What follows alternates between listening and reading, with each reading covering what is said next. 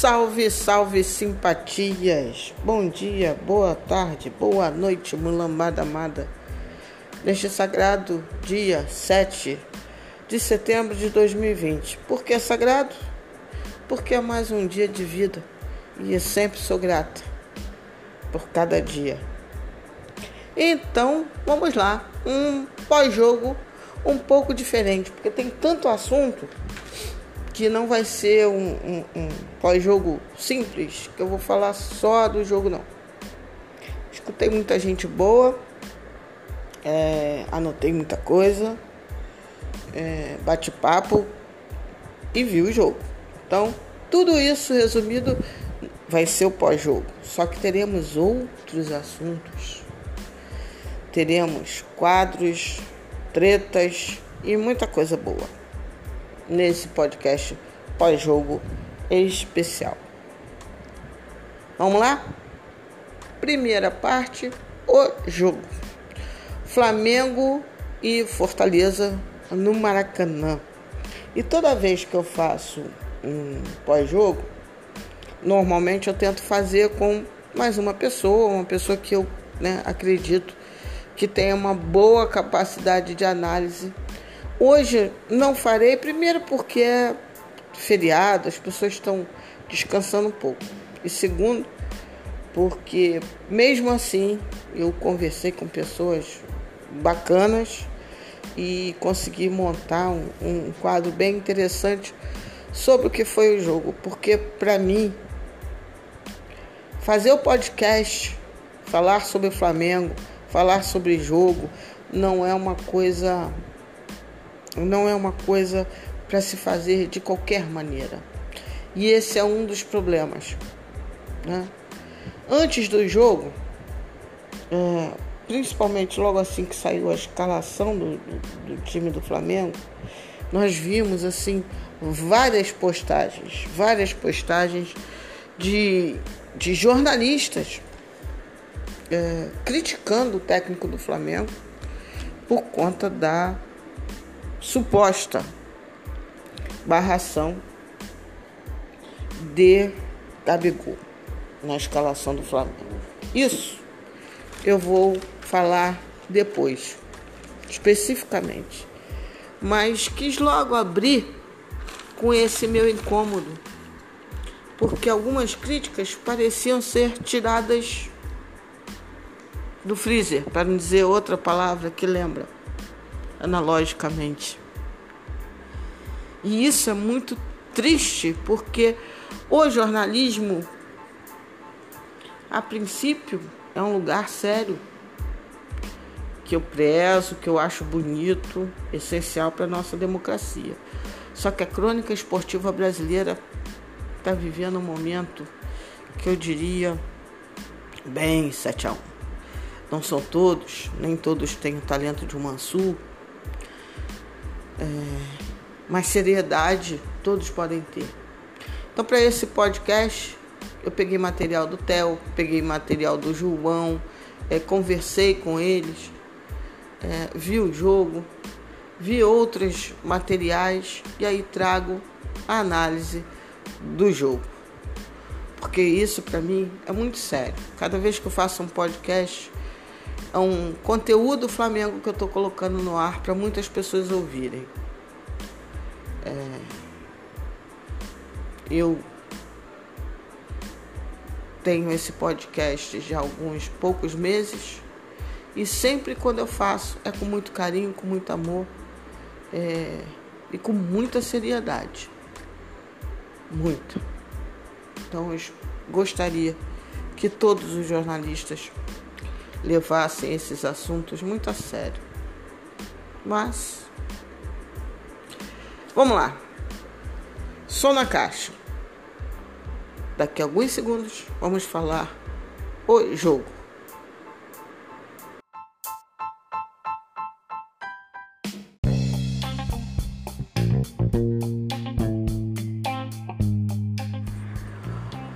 O jogo foi Flamengo e Fortaleza. Jogo realizado no sábado, dia 5 de setembro, às 17 horas, Maracanã, né, pela oitava rodada. Quando eu fiz o pré-jogo, eu falei: o jogo vai ser tranquilo, dentro da perspectiva de que o Flamengo é já um time melhor do que a grande maioria dos times brasileiros. É só você ver o nível do campeonato. Mas é isso. O jogo do Flamengo é que vai determinar se ele será fácil ou não. Aí você pode dizer, mas isso não é óbvio. Mais ou menos. Vamos pegar duas equipes que mais ou menos se equivalem. Por exemplo, Internacional e Palmeiras. Como não tem um favorito, vamos assim dizer, como os, os times se equivalem, é, não importa. Não é só o Palmeiras jogar muito bem que necessariamente ele vai ganhar do Internacional de Porto Alegre. No caso do Flamengo, o que ocorre é o seguinte: se o Flamengo joga bem, ele não tem adversários no Campeonato Brasileiro. Isso não depende que o time precise melhorar enormemente. Não. Hoje, com algumas poucas mais rodadas, já seremos o time que, para ganhar, para ter a vitória, depende do Flamengo. Se o Flamengo jogar o que ele pode, e não vou aqui me remeter ao time de 2019 ele ganha de qualquer time. Então, o que aconteceu ontem, de uma certa maneira, vem acontecendo em todos os jogos do Flamengo e que é o incômodo maior, é, por exemplo, do Theo Benjamin, que é a perda da intensidade ao longo do jogo. É uma mesma observação que fez o João, enfim. O jogo, primeiro tempo, foi bom, foi é, bem jogado pelo Flamengo. Começou abrindo o placar relativamente cedo, com um gol. Como é que se classifica aquele gol? É um gol de quem é, joga além da bola. Né? O Everton Ribeiro, ele tem uma, uma inteligência é, que, que realmente é muito acima da média. Realmente. E que aí você alia inteligência com técnica na resolução dos problemas. E ele tem uma inteligência espacial no drible, né? Assim, que é difícil, viu? Muito difícil no mundo ter jogadores que fazem o que Everton Ribeiro faz. E ele fez no gol que abriu o placar. Ele já deu, ele deu um passe sensacional para o Pedro. Pedro matou no peito e chutou, o goleiro rebateu meio que para frente e uh, o Everton Ribeiro pegou, todo mundo viu essa. Eu tô, tô falando, lembrando da cena. Ele foi, pegou a bola, deu um balãozinho no goleiro, uma frieza e botou no fundo da rede com uma cabeçadinha bacana. Então ali abria-se o placar. O Rogério Ceni ele montou no, um Fortaleza num primeiro tempo não tão trancado, obviamente guardando bem a sua área e o seu meio de campo, que aliás no pré-jogo eu falei isso, que assim o, o, tem um bom nível de desenvolvimento de meio de campo. O jogo do, do Fortaleza é a área que eles mas trocam passes, ele, eles povoam bem. Rogério Senna monta um, montou um time já há um tempo e, e ele tem, eles têm essa obediência tática e com Oswaldo ali em cima do Isla, apostando corrida, e Isla vem há, há, três, há cinco meses sem jogar, né? Uh, a partida oficial. E aí eu acho que ele deu uma certa, vamos dizer assim, uma rateada que com o ritmo dificilmente ele daria. Mas óbvio, né, que, que isso daí não, não impede que se continue achando o Isla um excelente jogador que foi contratado e que vai dar conta do recado no Rafinha, na, na, da saída do Rafinha. Né? Então ele foi e fez um pênalti que em tese bobo, né? mas eu dou esse desconto do ritmo. É, bastava ali fechar, mas como ele perdeu na corrida ele ficou receoso do, do Oswaldo entrar na frente do Gabriel e, e, ficar sozinho em ótimas condições de finalização ou de passe. Então, primeiro tempo, apesar do, do, do Fortaleza ter empatado o jogo, o jogo do Flamengo foi bom. Um jogo com boas tabelas rápidas, depois do, do lance do Isla, meio que isso foi corrigido, o Arão se reposicionou um pouco mais. É, e aí fizemos um bom, bom, bom primeiro tempo. No segundo tempo, é, o Domi já fez de cara a alteração de Pedro por Gabriel. Depois ele explicou que ele decidiu, analisando o jogo do, do, do Fortaleza e pelo fato do Pedro ter vindo bem do jogo contra o Bahia, que ele decidiu manter o Pedro na equipe. E só que assim, eu acho que ele percebeu que o Fortaleza o Fortaleza ele estava muito bem trancadinho e ter um jogador só lá na, na área não seria é, tão eficaz, talvez, para furar a defesa do Fortaleza. Então ele foi e já iniciou o segundo tempo com o Gabriel Barbosa, que não começou o, o jogo bem, né? Não fez uma boa partida, uma boa parte inicial do seu jogo. O maior destaque, de fato, do Gabriel foi o próprio lance do gol, né? O próprio lance do gol é, foi uma jogada muito boa, muito bem trabalhado, o gol da vitória, o segundo gol. É, e é interessante que ela nasce de um lance que poderia ser uma grande pichotada. Uma bola metida com mais profundidade pelo Fortaleza. E aí Gabriel Batista sai a bola fica meio entre o Gabriel e o Gustavo Henrique. O Gustavo Henrique também vai chegando na bola, porque o cara do Fortaleza estava né, perto, o jogador do Fortaleza. Enfim, é... quem decide, quem chega primeiro na bola é Gustavo Henrique, que dá uma olhadinha para o seu lado, justamente na área onde está Everton Ribeiro, e chuta e tenta o passe para o Everton Ribeiro, consegue Lógico que boa parte dele conseguir vai do próprio talento do Everton Ribeiro, que dominou lindamente a bola, já preparando para o lado.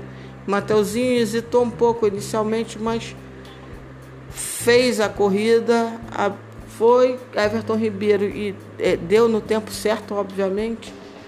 Mateuzinho deu um ótimo passo, sendo que na jogada estavam mais ou menos em linha Gabigol e Lincoln num determinado momento, Mateuzinho aumenta o ritmo da passada e a mesma coisa faz o Lincoln. Os três jogadores que estavam à frente deles, um ficou, é, não sabia se dobrava a marcação do Mateuzinho, que estava chegando na corrida, se ia no, no Gabriel. O, os outros dois, percebendo a corrida do, do Lincoln, foram atrás do Lincoln. E o Gabriel fez ao contrário. Uma ótima percepção de jogo. Ele fez ao contrário do Lincoln. Né? O que é ótimo, que se os dois mantêm a passada, não funcionaria. É que bom que Lincoln aumentou a passada, deu aquele mini sprint, os zagueiros foram e o Gabriel teve a tranquilidade de se postar ali na pequena área do lado direito. Mateuzinho rolou, ele bateu de chapa lindamente. Vitória do Flamengo 2 a 1, uma vitória merecida porque apesar de termos decaído no segundo tempo, é, ainda assim, segundo tempo Fortaleza não fez nada. Rogério é, abdicou da ideia do, do, do, jogo do primeiro tempo, em que ele ainda tentou é, uma construção de, de jogadas, mas o segundo tempo não, não deu muito certo a estratégia que o Ceni montou e eles simplesmente não fizeram nada no segundo tempo, não deram um chute a gol, nada. Só que o Flamengo também decaiu, que vem sendo a minha grande preocupação. Mas preocupação não no sentido de não saber se isso vai mudar. É óbvio que vai mudar. Porque fundamentalmente é uma questão de, de, de, de ritmo, de físico, de intensidade, de entendimento do jogo. E quanto mais isso tiver absorvido, né, o, o corpo vai respondendo melhor. E especialmente a dupla de volantes, Gerson e Arão. Ontem foram eles dois. Né? E em outro jogo vai ser Thiago Maia e Gerson, Thiago Maia e Arão. Acho que o Dome vai variar essa dupla. E eles são o termômetro da intensidade. Essa dupla de volantes, porque que acontece? Quando, primeiro tempo, time bem, time bem postado, o, o, o erro que teve foi corrigido. Quanto mais intenso, é, quanto mais inteiros no, jo no jogo Arão e Gerson estavam, o time mostrava compactação, o time mostrava deslocamentos bem feitos. Quando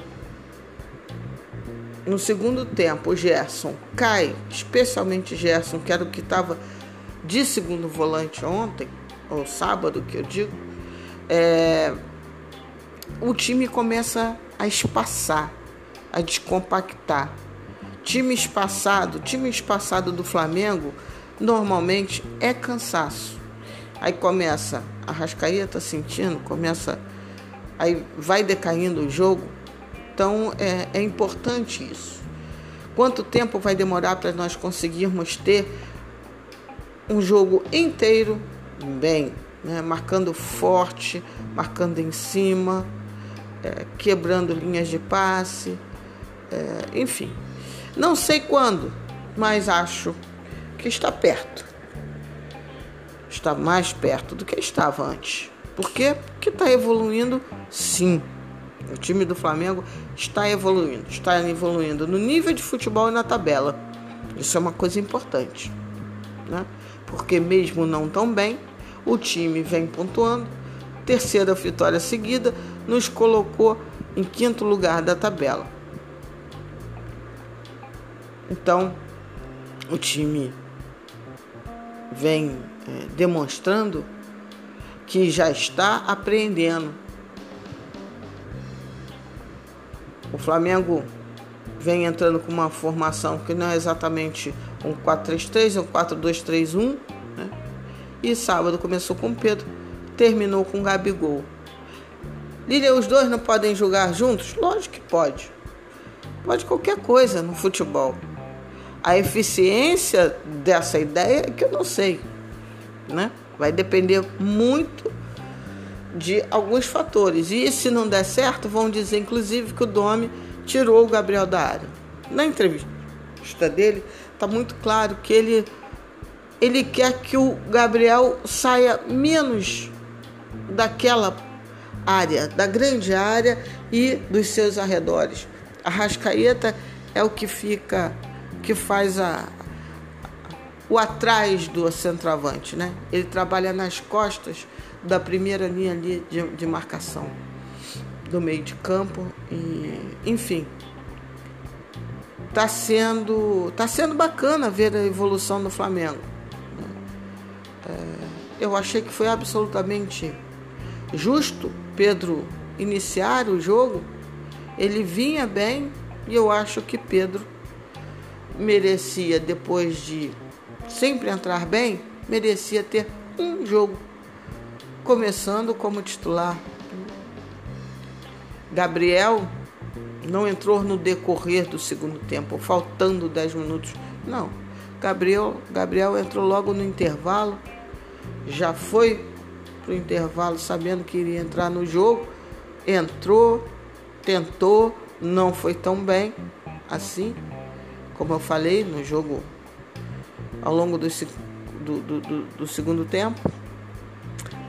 Domi fez outras substituições. Gerson saiu, entrou Diego. Gerson sempre é um dos que mais tem sentido o ritmo de jogo.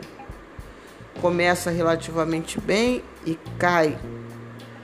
E Diego, como sempre, entrou sem nenhum brilhantismo especial, mas entrou focado, fazendo como segundo volante é, não está prendendo a bola e, enfim, fazendo um, um, um arroz com feijão. É, entrou um Lincoln, aí muita gente diz, ah, ele entrou para consertar a bobagem que fez ao ter tirado Pedro. É. Mas assim, é uma maneira de ver, obviamente.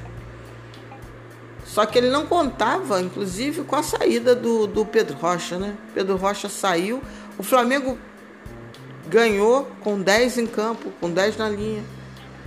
É, não achei que Lincoln entrou mal assim, como dizem, mas aí é porque tem uma parte da torcida que já tem uma imagem de um jogador e aí não consegue focar naquele jogo. Então, no jogo de sábado, a meu ver, Lincoln não teve nenhum prejuízo, como andei lendo por aí. Tá? Ah, ficou com menos um jogador, jogou com nove. Não, não jogou com nove. Jogou com dez, sim. Né? Não se escondeu do jogo. Né? Perturbou lá o jogo na pequena área do Fortaleza. Ajudou a perturbar a, a vida dos zagueiros que estavam tranquilos na, naquele momento do jogo especialmente depois que Pedro Rocha saiu.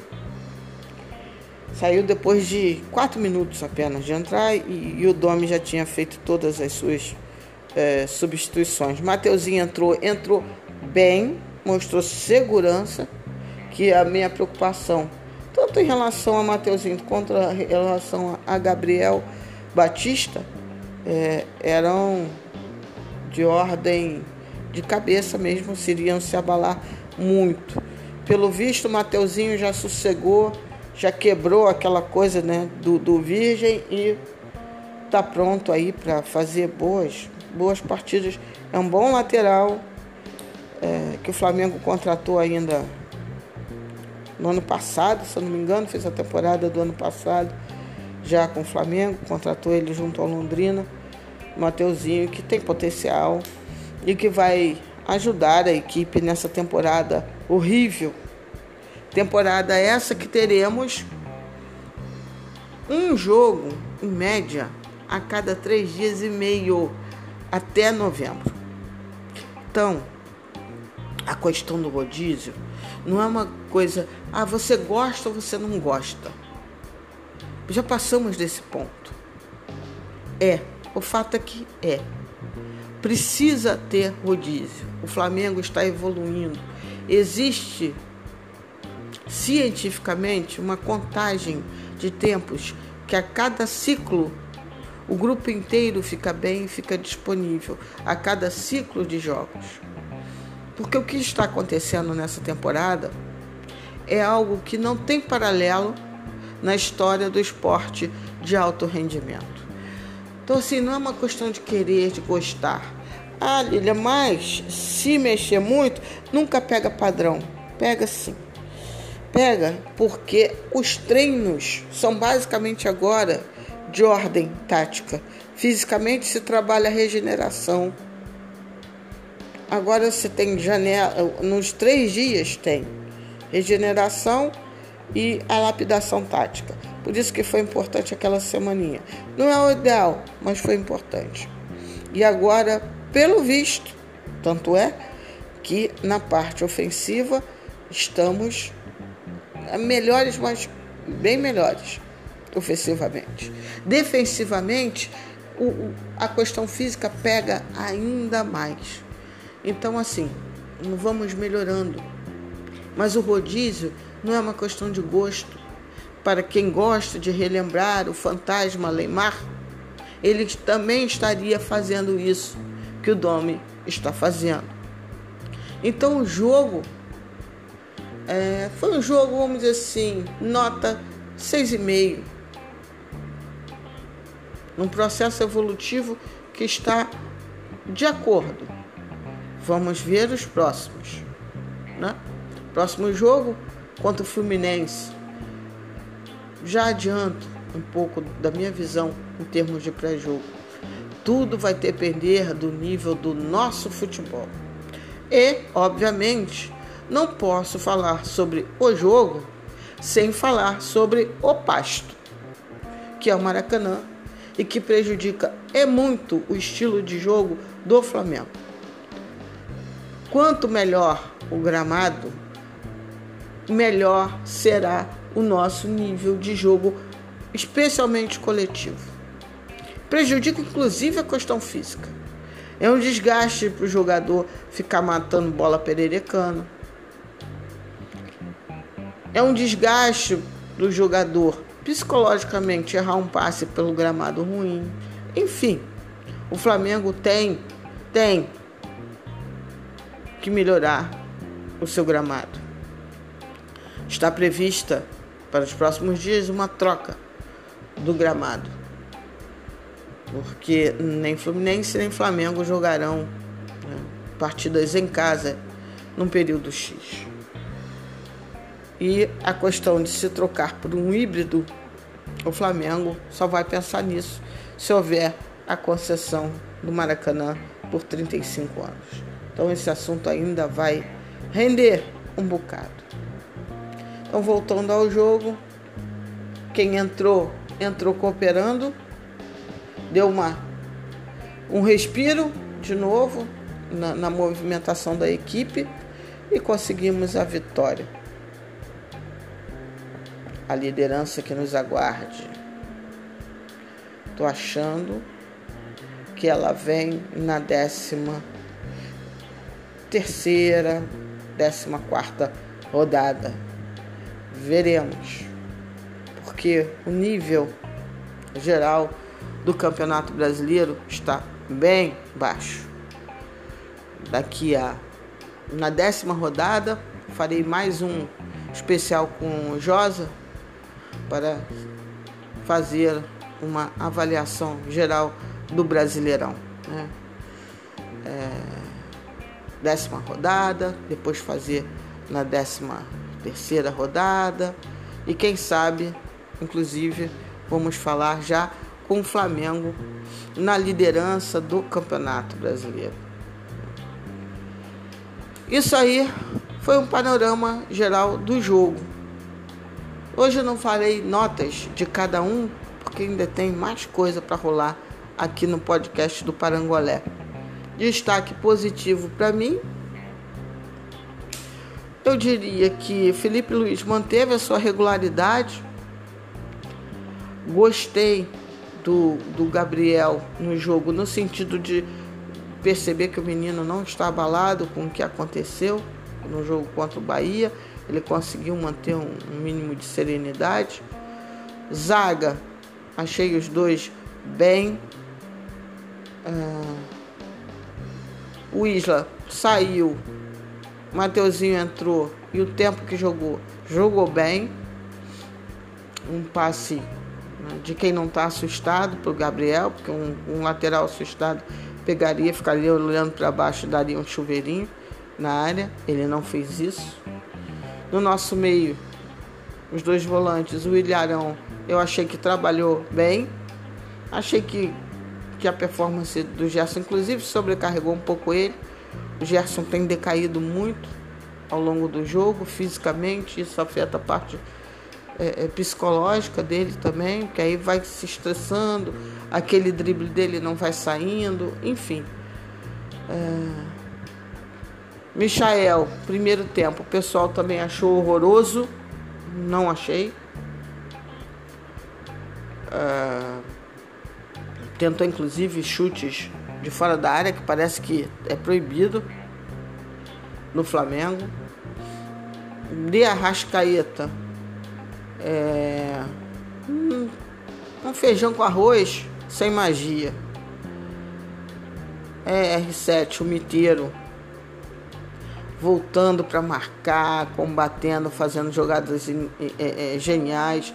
Outras que ele tenta fazer geniais não dão tão certo, mas quando dá certo, meu irmão, e sempre dá certo. Algumas durante o jogo é sensacional. É, Pedro cooperou, mas não foi o, o, o primeiro tempo, né? foi o primeiro tempo ok. Uh, entrou o, o, glorioso Gabigol, que não fez um bom jogo em si. Teve uma hora até que ele se atrapalhou com a bola, mas óbvio que tem que contar com ele, é craque e vai dar tudo certo para ele. E vamos ver como é que o Domi vai fazer na próxima partida. Eu tenho quase certeza que ele vai entrar com o Gabriel. Deu toda a pinta por uma série de, de fatores. Acho que eu não esqueci ninguém. Para o Domi, vou dar a mesma nota que o time. 6. E vamos embora. Vamos para o próximo jogo. Só que agora, um episódio de tretas e treteiros. Vamos falar sobre essa história do ódio de Gabigol em relação ao técnico do Flamengo e outras coisitas mas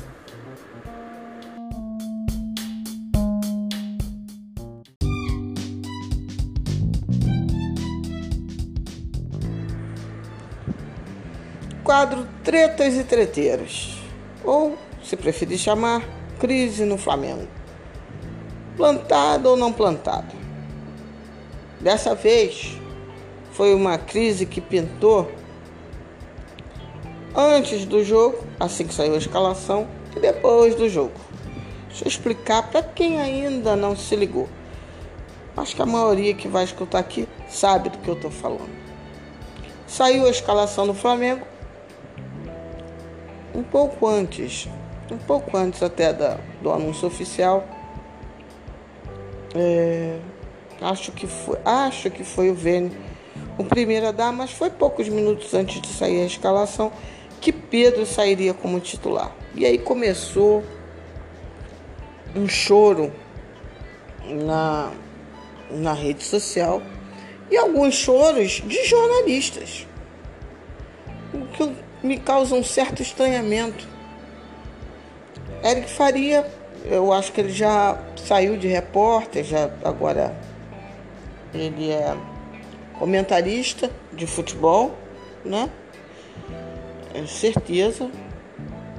Ele ficou indignadíssimo. Teve teve é, cara do Sul chamando Pacheco dizendo que o Domenech inventou, pereré, depois que acabou o jogo, então, é, com o gol do Gabigol, agradeça, o Domi tem que agradecer o emprego dele ao Gabriel Barbosa. O que é uma é uma, uma covardia intelectual falar isso, sabendo que aquilo que você fala influencia o pensamento das pessoas é uma desonestidade intelectual fazer isso. Né?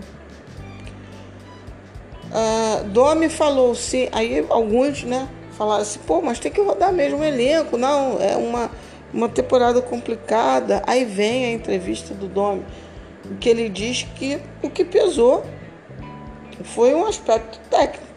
E o aspecto técnico envolve uma série de coisas, né? Inclusive a técnica com a bola, a técnica da tática, enfim. É, e aí é, é, eu quero conversar com vocês sobre isso. Até que ponto uma parte da, da, da, da torcida do Flamengo, ainda saudosa dos shows maravilhosos de alguns jogos em 2019, porque nem foram todos, mas enfim, está servindo de combustível para esses caras, ou esses caras estão influenciando a moçada a esquecer que temos um ano, graças a Deus, novo, com novos desafios, uma temporada sugêneres, uma temporada única, que novos desafios, novos, mas novos no sentido de inéditos, desafios estão sendo postos a todos os times do Brasil inclusive do Flamengo, eu diria do mundo, obviamente. É, não foi Domi que abandonou o time de 2019. Esse papel, eu acho que é muito claro. Quem abandonou foi Jorge Jesus, ao preferir ir para o. Sem problema. Acabou. Esse ano, certamente, se ele ficasse, seria um ano atípico, um ano diferente. Ele também iria ter que conviver com um contexto diferente do que ele jogou em 2019. Então, falar, por exemplo, que esse pessoal falou que o Gabigol é, devia o emprego do. Não, o Domenech deveria. Vamos recuperar um pouquinho a memória. Como é que foram os primeiros jogos do ano?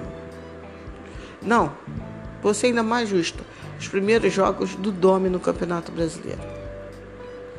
O time criando várias jogadas, mesmo quando jogava mal. O único, único jogo em que nada, nada, zero de, de aproveitamento na vida foi Atlético Goianiense. Contra o Atlético Goianiense, joga fora aquilo. No, no restante dos jogos, o Flamengo teve em todos condições de marcar. Em todos criou grandes chances. E poderia inclusive ter criado mais em alguns desses jogos Bruno Henrique, por exemplo, não fosse um cemitério de jogadas. Melhorou no último jogo que jogou. E acho isso ótimo. Mesma coisa, Gabriel Barbosa. Gabriel Barbosa perdeu gols incríveis. E também, em vários momentos, matava a evolução do time. E o que fez Domenech Churrin, segurou, manteve eles na equipe principal, titulares, iniciando os jogos, mostrando, ó, tanto que Gabriel foi comemorar com ele quando fez o seu primeiro gol de pênalti. Então, falar que Domi deve emprego dele a Gabriel Barbosa que três gols, dois foram de pênalti. Ah, Lilia, pô, mas tem que saber bater pênalti, não. Acho que quem me escuta é inteligente o suficiente para entender do que eu estou falando.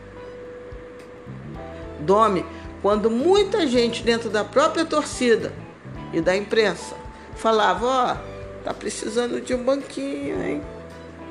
Ele segurou Gabriel Barbosa. Ah, mas Gabriel Barbosa saiu por lesão. Saiu por lesão. Pedro aproveitou e fez o que já vinha fazendo, ou seja, bons jogos, diferentemente de Gabriel Barbosa. fez um ótimo jogo contra o Bahia. Fez dois gols de bola rolando. Deu opções da equipe e não foi cemitério de jogadas. Domi analisou o, o, o time adversário, analisou os perfis de jogo do momento e escolheu Pedro para começar.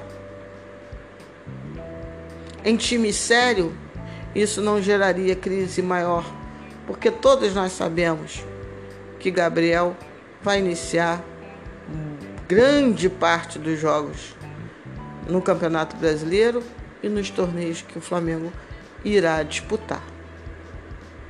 Ele precisa sim melhorar. Inclusive neste jogo contra o Fortaleza, ele não jogou tão bem assim. É preciso a torcida do Flamengo não cair em pilha errada.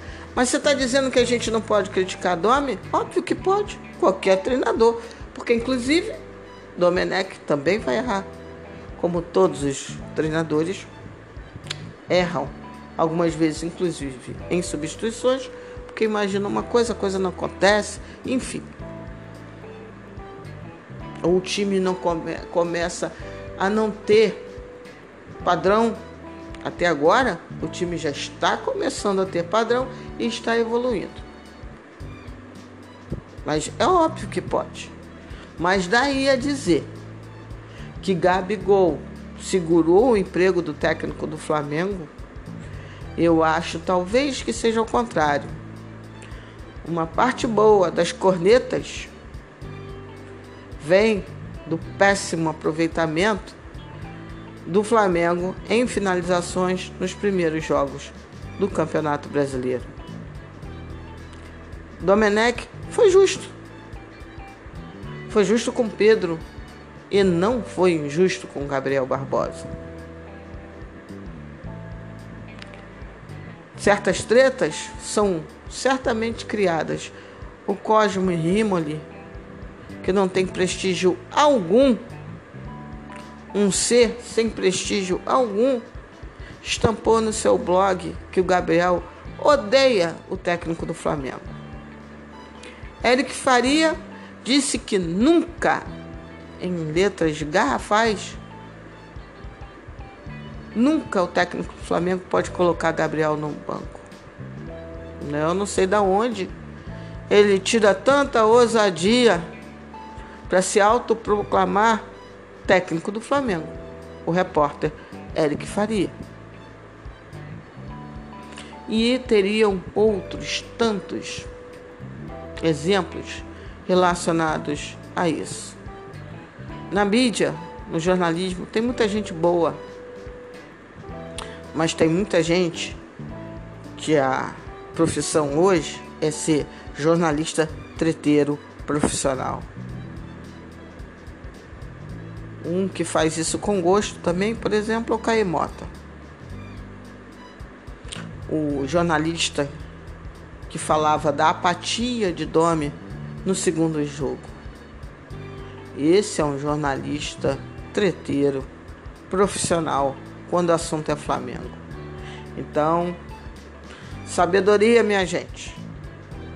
O Flamengo precisa de apoio da torcida e inteligência nas críticas que devem ser justas e de acordo com esse contexto de futebol inédito que estamos vivendo. Saudações rubro-negras. Daqui a pouco, o próximo quadro. Vocês vão saber.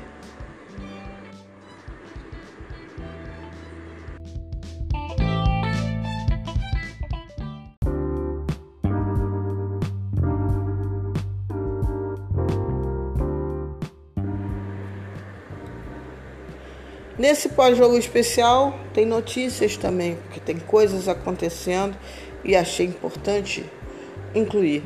Primeiro, notícias sobre o, bravo Pedro Rocha, que fez exame e infelizmente apontou uma lesão que o afastará dos gramados por cerca de 30 dias. Isso dá, com esse aperto de calendário, dá algum númerozinho bom de jogos. Infelizmente, o menino vinha num bom momento, ascendendo, é, mas que se recupere bem. Isso que é importante. Que se recupere bem, que volte. Ele ainda não tem a renovação de empréstimos, de empréstimo acertada. Né? O Flamengo, para ficar com é, Pedro Rocha, Thiago Maia e Pedro teria que desembolsar uma boa grana, algo em torno de 20 milhões de euros, 90 e tantos milhões da última notícia que eu tive.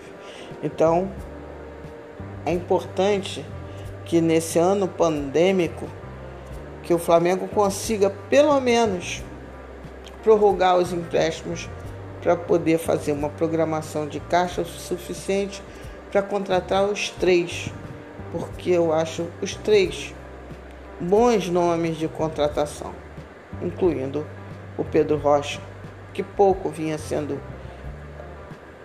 utilizado dentro dos jogos. Começou a ter mais minutos agora com o nome, como aliás vários jogadores. Acho também importante falar um pouco sobre um enxugamento da folha no Flamengo. Né? É, o Flamengo não perdeu ainda titulares, né? exceção. Minto, perdeu Rafinha, perdeu Mari, mas o, o Mari já vinha desde o início da temporada. Perdeu Rafinha, repôs com Isla. Mas vamos dizer assim, os, né, os Golden Boys continuam lá. Existe, sim, pressão por parte do Benfica, parece que em torno de Bruno Henrique. É, hoje, aquele que não se deve pronunciar o nome, né, fala de uma possível oferta do Leicester pelo Gabigol. É, enfim, time campeão é isso daí. Tá? Existiram propostas para Everton Ribeiro, ridícula, para De Arrascaeta, também ridícula, todas vindo do mundo árabe. E por enquanto, é, nada que faça perder o sono.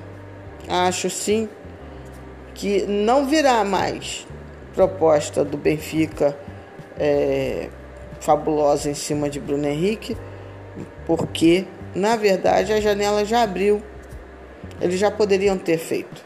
Então, se estão com tanta vontade assim, com tanto dinheiro em cash, eu acho que eles já teriam feito uma proposta formal para o Bruno Henrique. Mas isso é só é, uma torcedora tentando usar a lógica. Né? Eu acho que o, o, o Benfica já teria feito proposta tanto para Bruno Henrique quanto para Gerson, no sentido de ser um dos dois. Os dois eles não levam mesmo. E a base saiu um número bom. Né? Eu acho que o Flamengo vai buscando enxugar a folha para conseguir fazer frente aos, aos pagamentos, ao fluxo de caixa difícil, tanto da temporada 2020 quanto da temporada 2021. Saiu o Berrio, que foi para a Arábia, o Flamengo ficando ainda com 30% do jogador. Saiu Matheus Dantas, que foi vendido em definitivo. É, saiu Hugo Moura, que ontem, inclusive, fez uma boa estreia no Curitiba, empréstimo. Lucas Silva saiu para Portugal, o Flamengo manteve 30% do seu passe. O Rafael Santos foi emprestado para um clube do Chipre. O Pires da Mota, a princípio, iria ser vendido para um clube turco, mas um pouco antes de eu gravar esse podcast, parece que o Fortaleza mesmo, ou o Ceará, agora não me recordo, um dos dois se mostrou interessado em Pires da Mota e parece que o Flamengo deixou na mão do jogador e dos empresários a decisão entre Turquia e esse clube brasileiro. Bom, Rafinha foi vendido. Vinícius Souza foi vendido 60% para o Citigroup. Caio Rock também. Então, ah, esses nomes eu fiz pesquisa no blog do Mundo Rubro Negro. Então, parece que a estratégia está bem clara. Para o Flamengo manter os seus titulares, ou pelo menos resistir e só aceitar ofertas boas de fato, é, o Flamengo fez essa reengenharia financeira através da base. Olhando assim os nomes, o jogador que me causa, vamos dizer assim, uma certa tristeza maior, não é nem o Vinição, é o Caio Roque. Jogador bom da base. E saindo o Pires da Mota, vem é, outra questão. Sem entrar no mérito do quanto fundamental era Pires da Mota no elenco, porque não era, mas com o volume de jogos, me preocupa ficar sem menos um num setor tão delicado. E aí que entra a relação com a base. Eu acho que está na hora do Flamengo olhar um pouquinho mais para a base e começar a dar um aproveitamento quando o jogador é bom. Porque senão pode acontecer o que aconteceu com o Lincoln, que na verdade, na verdade, nunca teve sequência no time principal. Sequência, uma sequência mínima em paz. Nunca teve. De três jogos. Ah, jogou o primeiro jogo ruim, já não serve, aí engrena, enfim teve os problemas dele, lesões, mas tem lá um jogador no Flamengo, na base do Flamengo, que é muito bom, chamado Daniel Cabral, que justamente joga nessa posição de meio de campo. Então acho que dessa vez o Flamengo podia fazer um pouquinho diferente e traçar uma estratégia de aproveitamento do jogador. E com ele tem uma outra preocupação destaque, destaque, inclusive na seleção, ele está para estourar o contrato com o Flamengo. Ou renova em algum, alguns pouquíssimos meses, ou Daniel Cabral, um ótimo jogador do Flamengo, da base do Flamengo, da base mesmo do Flamengo, vai sair de graça é perda nos dois sentidos. Então acho bom a diretoria sentar, conversar e torço para que o Flamengo não precise contratar ninguém. Nesse caso, a resposta está lá na base, sim. Bruno Henrique não, ainda não está liberado, vai perder o clássico contra o Fluminense. Não joga. Pedro Rocha também é já outro desfalque certo, continua no estaleiro com Covid-19. Diego Alves e o goleiro César. A princípio, esse foi o resultado, balanço final do que o Domi tem à disposição para o jogo clássico Fla-Flu na quarta-feira no Maracanã. Espero que lá, até lá, nada aconteça. E não tenhamos nenhum jogador mais com Covid-19. Porque de goleiro, por exemplo, nós só tomos, estamos com dois. O João, o terceiro goleiro, estava lá treinando com os moleques, teve que ser chamado para o time profissional é um sinal mais do que um alerta em relação a isso. Vamos para o próximo bloco e último. Você vai gostar.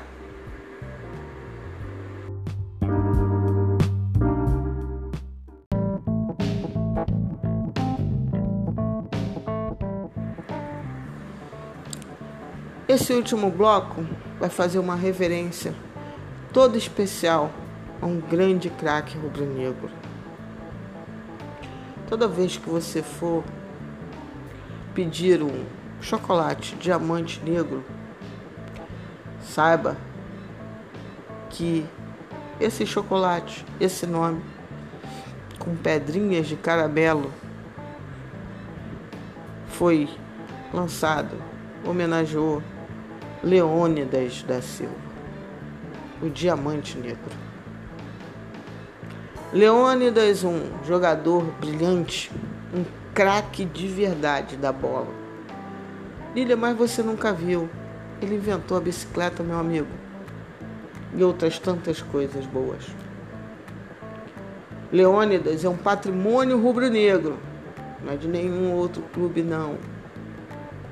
Leônidas é um dos responsáveis pela nacionalização do nome Flamengo. Eu vou contar essa história mais direitinho, com mais detalhes, num podcast especial sobre ele.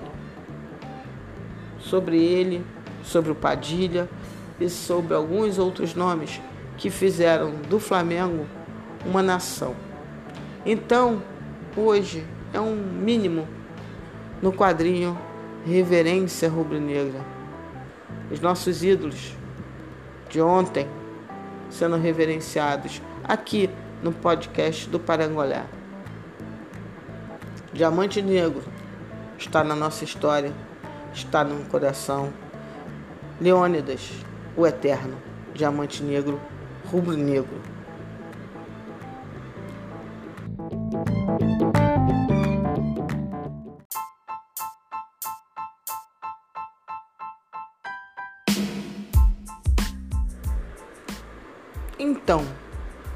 Podcast do Parangolé pós-jogo vai ficando por aqui. Ficando por aqui com aquela clássica despedida. Cuide-se e cuidem-se. E ficando aqui também pedindo seu apoio ao podcast. Se você pode, se você gosta do podcast do Parangolé, eu te peço um café, um apoio financeiro para que eu possa continuar trabalhando os conteúdos do Flamengo e que possa aprimorar a parte técnica do podcast. Como faz? Qualquer valor. É só fazer um PicPay. De vez em quando no Twitter eu estou colocando o link para contribuição. Ou então me manda um zap 21 97005 7962 21 97 005 7962. Podcast do Parangolé.